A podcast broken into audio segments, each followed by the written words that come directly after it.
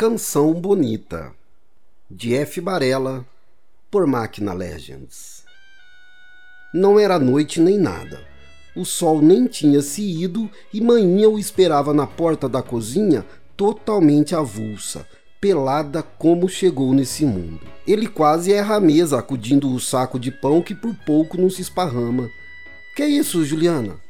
Ela o agarrou pelo braço e tombaram ali mesmo na sala. E os vizinhos, uma hora dessa, caiu de beijos com a boca fresca de café e colinos. José ficou ali, alado, boiando sem rumo depois do feliz atropelo. Maria no banho cantando alguma coisa que ele não conhecia, uma melodia estranha.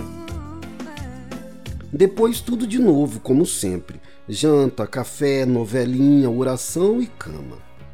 E não é que hoje não teve ladainha, nada de vizinha barulhenta e do cachorro que, tendo a cidade inteira ao seu dispor, mas cismava era de cagar na nossa calçada. Nada, nenhuma lamuriazinha.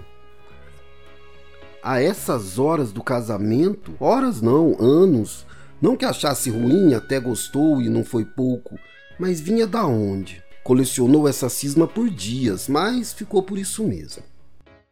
Assim se ia. Surpresas. Não tinha dia certo nem lugar na casa, só acontecia. Um dia na porta da cozinha, no outro sentada na máquina de lavar com as partes amostras, sem nada por baixo. Não que o quintal fosse aberto, mas e se alguém se espicha no muro?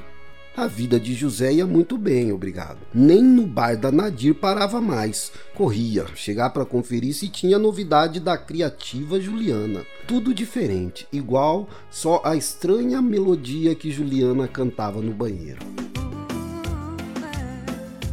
Outro dia, na ida para o batente, um tanto de gente estranha no ponto de ônibus. Greve, seu José. Explicou uma lá, bebericando um café fumegante no copinho descartável. Insistiu um pouco mais na espera, mas já dava por perdido o dia de serviço.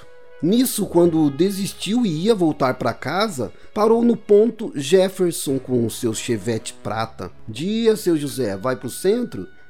Não era dado a intimidades com a vizinhança, mas o trabalho é sagrado. Aceitou a carona e foi. Essa greve agora, seu José, não ouviu no rádio? Tudo parado. E não é? Resmungou prestando atenção no tanto de adesivos e badulaque que decorava o interior do carro. No porta-luva tinha até um escrito Jeff. Que vaidade é essa?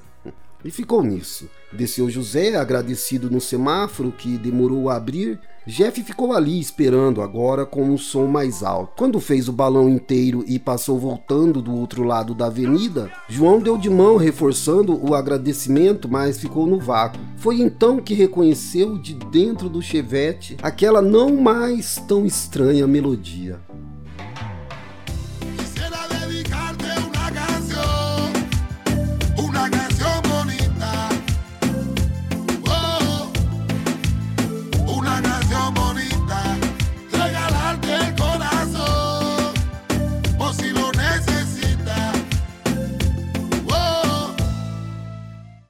Vou te contar. Vou te contar.